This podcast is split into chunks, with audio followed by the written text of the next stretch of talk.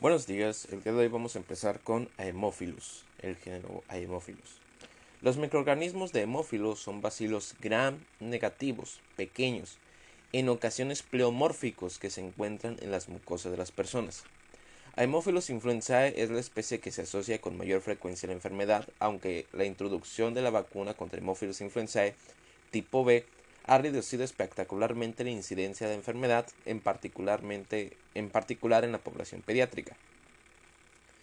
Haemophilus aegyptius es una causa importante de conjuntivitis aguda purulenta. Haemophilus ducreci, ducreyi es el agente etiológico bien conocido de la enfermedad de transmisión sexual chancro blanco o chancroide. los restantes miembros del género se suelen aislar en las muestras clínicas. Por ejemplo, Haemophilus influenzae eh, representa la especie más frecuente en la cavidad bucal, aunque rara vez son patógenos y fundamentalmente originan infecciones oportunistas. Fisiología y estructura. La mayoría de las especies de Haemophilus necesitan medios complementados con los siguientes factores estimulantes del crecimiento. El primero sería, el primero sería la emina, también conocida como factor X por factor desconocido. Eh, nucleótidos, eh, el número 2 sería nucleótido de nicotinamina y adenina, NAT, también llamado factor V por vitamina. Aunque estos dos factores están presentes en los medios enriquecidos con sangre, el agar sangre de carnero se debe calentar ligeramente con el fin de destruir los inhibidores del factor V. Por este motivo, el agar sangre calentado o chocolate se usa para el aislamiento de Haemophilus influenzae en cultivo. La estructura de la pared celular de Haemophilus es la típica de otros bacilos gram negativos. La pared celular posee un, lipopolisacárido con actividad de endotoxina y la membrana externa presenta proteínas específicas de cepa y específicas de especie. El análisis de estas proteínas específicas de cepa resulta de utilidad en los estudios epidemiológicos. La superficie de muchas de las cepas de Haemophilus influenzae está recubierta de una cápsula de polisacárido y se han identificado seis serotipos antigénicos, del A al F. Con anterioridad a la introducción de la vacuna contra Haemophilus influenzae tipo B, este microorganismo era el responsable de más del 95% de las infecciones invasivas por Haemophilus. Tras la introducción de la vacuna, la mayoría de las enfermedades ocasionadas por este serotipo desaparecieron y más de la mitad de las enfermedades invasivas se deben ahora a cepas no encapsuladas, es decir, que no son susceptibles de tipado. Un estudio del año 2014 menciona que el serogrupo A era el responsable del aumento de enfermedad invasiva por Haemophilus influenzae, de modo que en el futuro podrá observarse un rebrote de este patógeno. Eh, patogenia e inmunidad. Las especies de Haemophilus, en especial Haemophilus parainfluenzae y Haemophilus influenzae no encapsulado, colonizan las vías respiratorias superiores en prácticamente todos los individuos durante los primeros meses de vida. Estos microorganismos se pueden, eh, estos microorganismos se pueden diseminar localmente y producir enfermedad en los oídos, otitis media y los senos, sinusitis y también en las vías respiratorias inferiores, que causaría bronquitis y neumonía. Sin embargo, la enfermedad diseminada es relativamente infrecuente. Por el contrario, Haemophilus influenzae con cápsula, principalmente el serotipo B o biotipo 1, aparece de forma más infrecuente en un número muy bajo del árbol respiratorio superior. Si bien constituye una causa frecuente de enfermedad de niños no vacunados, por ejemplo meningitis, epiglotitis, laringitis obstructiva, celulitis, los pili y las adhesinas no relacionadas con los pili, eh, los pili y las adhesinas no relacionadas con los pili intervienen en la colonización de la bucofaringe por Haemophilus influenzae. Los componentes de la pared celular bacteriana, por ejemplo lipopolisacáridos y glucopéptidos de bajo peso molecular, alteran la función ciliar y ocasionan daños en el epitelio respiratorio. A continuación, las bacterias se pueden translocar a través de células epiteliales y endoteliales para ingresar en el torrente circulatorio. En ausencia de anticuerpos opsonizantes específicos dirigidos contra la cápsula polisacárida, se pueden producir una bacteriemia con gran número de bacterias y diseminación a las meninges u otros focos distales. El principal factor de virulencia de Haemophilus influenzae tipo B es la cápsula antifagocítica polisacárida, la cual contiene ribosa, ribitol y fosfato conocido normalmente como fosfato de polirribitol, PRB, PRP. Los anticuerpos contra la cápsula suponen un estímulo importante de la fagocitosis bacteriana de y de la actividad bactericida mediada por el complemento. Estos anticuerpos se desarrollan por la infección natural, la vacunación con PRP purificado o la transferencia, pasiva de anticuerpos maternos. La gravedad de la enfermedad sistémica se relaciona de forma inversa con la tasa de eliminación de las bacterias del torrente sanguíneo. El riesgo de meningitis y piglotitis es significativamente mayor en los pacientes carentes de anticuerpos contra PRP, aquellos con reducción del complemento o los, o los sometidos a esplenectomía. El componente lipopolisacárido lípido A ha inducido inflamación meningea en el modelo animal y podría desencadenar esta respuesta en el ser humano. Hemófilos influenzae, tanto las cepas capsuladas como las no encapsuladas, producen proteasas de inmunoglobulinas inmunoglobulinas A1, que pueden facilitar la colonización de las superficies mucosas por parte de los microorganismos al interferir con la inmunidad humoral. Epidemiología. Las especies de hemófilos aparecen en casi todos los individuos y colonizan principalmente las mucosas respiratorias. Hemófilos para influenzae es la especie de hemófilos predominante en la boca. Las cepas no encapsuladas de hemófilos influenzae se suelen encontrar en el árbol respiratorio superior. Sin embargo, las cepas encapsuladas se, detectan solo en pequeñas cantidades y cuando se emplean medios de cultivo altamente selectivos. Antes de la introducción de la vacuna contra hemófilos influenzae, aunque el tipo B era el que con, más frecuencia ocasionaba enfermedades sistémicas, era raro aislar este microorganismo en niños sanos, un dato que confirma la virulencia de esta bacteria. La epidemiología de la enfermedad por, por hemófilos se ha modificado drásticamente. Antes de la introducción de las vacunas conjugadas contra hemófilos influenzae de tipo B, se estimaba que cada año ocurrían alrededor de, los 20 alrededor de 20.000 casos de enfermedad invasiva por este patógeno en niños menores de 5 años en Estados Unidos. Las primeras vacunas polisacáridas contra hemófilos influenza del tipo B no conferían protección a los niños menores de 18 meses, que era la población con mayor riesgo de enfermedad, dado que existe un retraso natural en la maduración de la respuesta inmune a los antígenos polisacáridos. Cuando en diciembre de 1987 se introdujeron las vacunas que contenían antígenos PRP purificados conjugados con una molécula transportadora de proteínas, por ejemplo toxoide diftérico, toxoide tetánico, proteína de la membrana externa del meningococo, se obtuvo una respuesta humoral protectora en niños de dos o más meses de edad y prácticamente se pareció a la enfermedad sistémica en pacientes menores de 5 años en Estados Unidos, con tan solo 14 casos descritos en el año 2011. La mayoría de las infecciones por hemófilos influenza de tipo B se producen actualmente en niños que no son inmunes, como consecuencia de una vacunación incompleta o una respuesta deficiente a la vacuna, y en ancianos con una disminución de la inmunidad. Asimismo, la enfermedad invasiva causada por otros serotipos con cápsula o cepas no encapsuladas de Haemophilus influenzae se ha tornado proporcionalmente más frecuente que la originada por el serotipo B. Se debe tener en cuenta que el éxito de la eliminación de la enfermedad para Haemophilus influenzae tipo B en Estados Unidos no se, ha disfrutado en en numerosos países en vías de desarrollo en los que las campañas de vacunación no se han llevado a cabo de forma satisfactoria. Por consiguiente, Haemophilus influenzae tipo B continúa representando el principal patógeno pediátrico en muchos países. Se estima que cada año se registran 3 millones de casos de enfermedad grave y hasta 700.000 muertes en niños a nivel mundial, lo que constituye una tragedia considerando que la vacunación podría eliminar prácticamente todas las enfermedades. La epidemiología de la enfermedad causada por Haemophilus influenzae no encapsulado y otras especies del género Haemophilus es diferente. Las interacciones de oído y los senos nasales producidas por este microorganismo son fundamentalmente enfermedades pediátricas, pero si bien también pueden afectar a los adultos. La enfermedad pulmonar afecta más a menudo a los ancianos, en especial a aquellos con antecedentes de una enfermedad pulmonar obstructiva crónica, EPOC, o afecciones que predispongan a la aspiración, por ejemplo, alcoholismo o enfermedades mentales. Hemófilos ducreyi es una causa importante de úlceras genitales, chancroide en África y Asia, pero es menos frecuente en Europa y Norteamérica.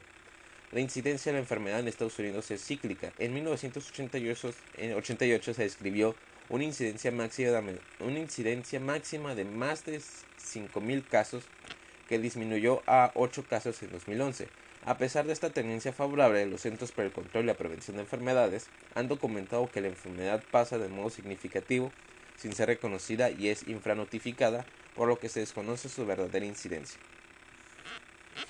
Enfermedades clínicas. Las enfermedades clínicas observadas con pacientes, en pacientes con infección por hemófilos influenzae se recogen a continuación y se describen las enfermedades producidas por este género.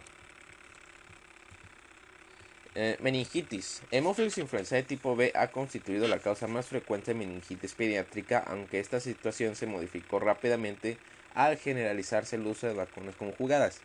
La enfermedad en los pacientes no inmunizados se debe a la diseminación bacteriémica de los microorganismos desde la nasofaringe y no se puede distinguir desde el punto de vista clínico de otras causas de meningitis bacteriana. La presentación inicial corresponde a un cuadro respiratorio leve de vías altas de 1 a 3 días de duración, después del cual aparecen los signos y síntomas característicos de la meningitis. La mortalidad es inferior al 10% de los pacientes que reciben un tratamiento precoz y los estudios de diseño correcto han demostrado una baja incidencia de secuelas neurológicas, en contraposición al 50% de daño residual grave observado en niños no inmunizados en los primeros trabajos. Se ha demostrado la diseminación horizontal en la población no inmunizada, por lo que se debe adaptar medidas epidemiológicas adecuadas de prevención. Epiglotitis. La epiglotitis, caracterizada por la celulitis y la inflamación de los tejidos supraglóticos, representa una urgencia con riesgo vital. Aunque se trata de una enfermedad pediátrica, su incidencia máxima durante la era previa a la vacunación se observaba en niños de edades comprendidas entre los 2 y los 4 años. Por el contrario, la incidencia máxima de la meningitis se registraba entre los 3 y los 18 meses de edad. Los niños aquejados de epiglotitis representan faringitis, fiebre, dificultad respiratoria y esta puede progresar con rapidez a una obstrucción completa del aparato respiratorio y la muerte. Desde la introducción de la vacuna, la incidencia de esta entidad ha disminuido de forma espectacular en las poblaciones pediátricas y sigue siendo infrecuente en los adultos. Celulitis. Al igual que la meningitis y la epiglotitis, la celulitis es una enfermedad pediátrica producida por Haemophilus influenzae que ha sido eliminada en gran parte, de la, en gran parte por la vacunación. Los pacientes tienen fiebre y una celulitis que se caracteriza por la aparición de placas azul rojizas en las mejillas o las zonas periorbitarias. La presentación clínica típica de la celulitis proximal es proximal a la mucosa bucal y la ausencia de vacunación documentada en el niño que son indicativos de este diagnóstico. Artritis. O, con anterioridad de la aparición de las vacunas conjugadas, la forma más frecuente de artritis en los niños menores de 2 años era una infección de una sola gran articulación derivada de la diseminación bacteriémica de Haemophilus influenzae tipo B. La enfermedad aparece en niños mayores y adultos, aunque es muy rara y suele afectar a los pacientes inmunodeprimidos o sujetos con articulaciones dañadas previamente. Otitis, sinusitis e infecciones de las vías respiratorias bajas. Las cepas no encapsuladas de Haemophilus influenzae son patógenos oportunistas que pueden producir infecciones en las vías respiratorias superior e inferior. La mayoría de los estudios ha demostrado que Haemophilus influenzae y Streptococcus pneumoniae constituyen las dos causas más comunes de otitis crónica y aguda y de sinusitis. La neumonía primaria es infrecuente en los niños y adultos con una función pulmonar normal. normal. Estos microorganismos suelen colonizar a sujetos aquejados de una enfermedad pulmonar crónica, como la fibrosis quística, y se asocian con frecuencia a la exacerbación de la bronquitis y la neumonía franca. Diagnóstico de laboratorio. Recogida y transporte de muestras. Dado que la mayoría de las infecciones por hemófilos en individuos vacunados se originan en la mucofaringe y se limitan a las vías respiratorias altas y bajas, se debería evitar que la muestra se contamine por secreciones orales se debería realizar una punción aspiración directa con la aguja para el, diagnóstico microbiológico de sinusitis y otitis y emplear el esputo procedente de la vía respiratoria baja para el diagnóstico de la neumonía. El hemocultivo puede ser útil en pacientes con neumonía, pero cabe suponer que sea negativo en pacientes con infecciones respiratorias altas. Se deben obtener muestras de sangre y líquido cefalorraquídeo en pacientes diagnosticados de meningitis. Dado que existen unas 10 a las 7 bacterias por mililitro de líquido cefalorraquídeo en pacientes con meningitis no tratadas, en general será suficiente con 1 o 2 mililitros de líquido para realizar pruebas de microscopía, cultivo y detección de antígenos. Los estudios microscópicos y el cultivo resultan menos sensibles si el paciente ha estado expuesto a antibióticos antes de la obtención del líquido cefalorraquídeo. Los hemocultivos se deben realizar también para el diagnóstico de epiglotitis, celulitis y artritis. No se deben obtener muestras de la parte posterior de la faringe en pacientes con sospecha de epiglotitis, dado que esta maniobra puede estimular la tos y obstruir la vía respiratoria. Las muestras para detectar Haemophilus ducrecis se deberán obtener con una toronda humedecida en la base o el margen de la úlcera. Eh, se puede cultivar el pus obtenido mediante punción aspiración de un galgo aumentado de tamaño, pero en general se considera menos sensible que el cultivo de la úlcera. Microscopía. Si el examen microscópico si el examen microscópico se realiza de manera cuidadosa, la detección del genoma hemófilos en las muestras clínicas dispone de sensibilidad y especificidad. En una proporción superior al 80% de las muestras de líquido cefalorraquídeo presentes en pacientes con meningitis por hemófilos que no han recibido tratamiento se puede detectar la presencia de bacilos gram negativos de morfología comprendida entre cocobacilos y largos filamentos pleomórficos. El examen microscópico de muestras teñidas mediante la tinción Gram también es útil para el diagnóstico rápido de este, este microorganismo en la artritis y las infecciones de las vías respiratorias inferiores. Detección de antígenos. La detección inmunológica del antígeno de Haemophilus influenzae, específicamente del antígeno capsular PRP, es un modelo rápido y sensible para, diagnosticar la enfermedad por Haemophilus influenzae de tipo B. El PRP puede detectarse mediante la prueba de aglutinación en partículas, la cual puede detectar menos de un nanogramo mililitro de PRP en una muestra clínica.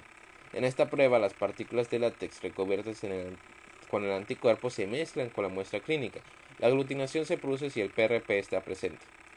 El antígeno puede detectarse, en el líquido cefalorraquídeo y la orina, en la que el antígeno se elimina intacto. Sin embargo, esta prueba tiene un uso limitado puesto que solo puede detectar hemófilos influencial de tipo B, el cual es poco frecuente en la actualidad en Estados Unidos y otros países con un programa de vacunación establecido. Otros serotipos capsulares y cepas no encapsuladas no reaccionan positivamente a la prueba. Cultivo. Resulta relativamente sencillo aislar hemófilos influenzae de las muestras clínicas inoculadas en medios complementados con factores de crecimiento adecuados. El agar chocolate se emplea en un gran número de laboratorios, sin embargo, el factor V se destruye cuando el agar chocolate se calienta en exceso durante la preparación, lo que impide el crecimiento de las especies de hemófilos que precisan este para su desarrollo. Por ejemplo, Haemophilus influenzae, Haemophilus aegyptius y Haemophilus parainfluenzae. Las bacterias aparecen como colonias opacas y lisas de 1 a 2 milímetros después de 24 horas de inoculación. También pueden crecer alrededor de colonias de Staphylococcus aureus en agar sangre no calentado, que es el fenómeno de satelitismo. Los estafilococos aportan los factores de crecimiento necesarios a alisar los eritrocitos presentes en el medio liberar el hemo intracelular, que es el factor X, y excretar NAD, que es el factor V. Las colonias de Haemophilus influenzae en estos cultivos presentan un tamaño notablemente menor que en el agar chocolate, ya que no se han inactivado los inhibidores del factor V. Por lo general, el crecimiento de hemófilos en hemocultivos suele retrasarse, puesto que la mayoría de los caldos comercializados para hemocultivo no incluyen concentraciones óptimas de los factores X y V. Además, los factores de crecimiento solamente se liberan cuando las células sanguíneas se lisan, pero los inhibidores del factor V presentes en el medio pueden retrasar la recuperación de las bacterias. Las cepas de Haemophilus influenzae suelen crecer mejor en los hemocultivos que se cultivan en condiciones anaerobias, dado que, en estas condiciones su desarrollo no precisa de factor X. Eh, Haemophilus aegyptus y Haemophilus ducreyi son especies exigentes que requieren unas condiciones de crecimiento especiales. El primero crece mejor en agar chocolate complementado con el 1% de isobitelex, que es una mezcla de suplementos químicamente definidos. Su crecimiento se observa tras la inoculación de una en una atmósfera de dióxido de carbono durante 2 a 4 días. El cultivo de Haemophilus ducreyi es relativamente poco sensible. En condiciones óptimas, el microorganismo se recupera en menos de 85% de los casos, aunque se han descrito que es mejor en agar para cultivo de gonococos, eh, complementado con 1 a 2% de hemoglobina, un 5% de suero fetal bovino y enriquecido con isobitalex y vancomicina. Identificación. Es posible identificar hemófilos influenzae a partir de la morfología en la tensión Gram y la demostración de que necesita factores V y X. La clasificación posterior en subgrupos de Haemophilus influenzae se realiza mediante biotipado, caracterización electroforética de los antígenos de las proteínas de membrana y por análisis de las secuencias de ácidos nucleicos específicas de cada cepa. Se realizan pruebas bioquímicas, análisis de los ácidos nucleicos o espectrometría de masas para identificar otras especies de este género. Tratamiento, prevención y control. Los pacientes con infecciones sistémicas por Haemophilus influenzae precisan de un tratamiento antimicrobiano precoz, dado que la tasa de mortalidad de los sujetos con meningitis y epiglotitis no tratada se acerca al 100%. Las infecciones graves se tratan con cefalosporinas de amplio espectro. Las infecciones menos graves, como la sinusitis y la otitis, se pueden tratar con, con amoxicilina si es sensible a este antibiótico, ya que alrededor del 30% de las cepas es resistente. Una cefalosporina activa, acitromicina, doxiciclina una fluoroquinola. La mayoría de las cepas de Haemophilus ducreyi son sensibles a eritromicina, el fármaco recomendado como tratamiento. El principal abordaje de prevención de la enfermedad para Haemophilus influenzae tipo B consiste en la inmunización activa con el antígeno PRP capsular purificado. Como se ha expuesto previamente, el uso de vacunas conjugadas ha tenido un gran éxito en la reducción de la incidencia de la enfermedad y la colonización por este patógeno. En la actualidad se recomienda que los niños reciban dos a tres dosis de la vacuna contra hemófilos influenzae tipo B antes de cumplir los seis meses, seguidas posteriormente de dosis de, de recuerdo a los 12 a 15 meses de vida. La quimioprofilaxis antibiótica se emplea para eliminar el estado de portador de hemófilos influenzae tipo B en niños que presentan un riesgo alto de padecer la enfermedad. Por ejemplo, en niños menores de 2 años en una familia o guardería en la que se haya documentado una infección sistémica. En estos casos se ha utilizado eh, la profilaxis con rifampicina.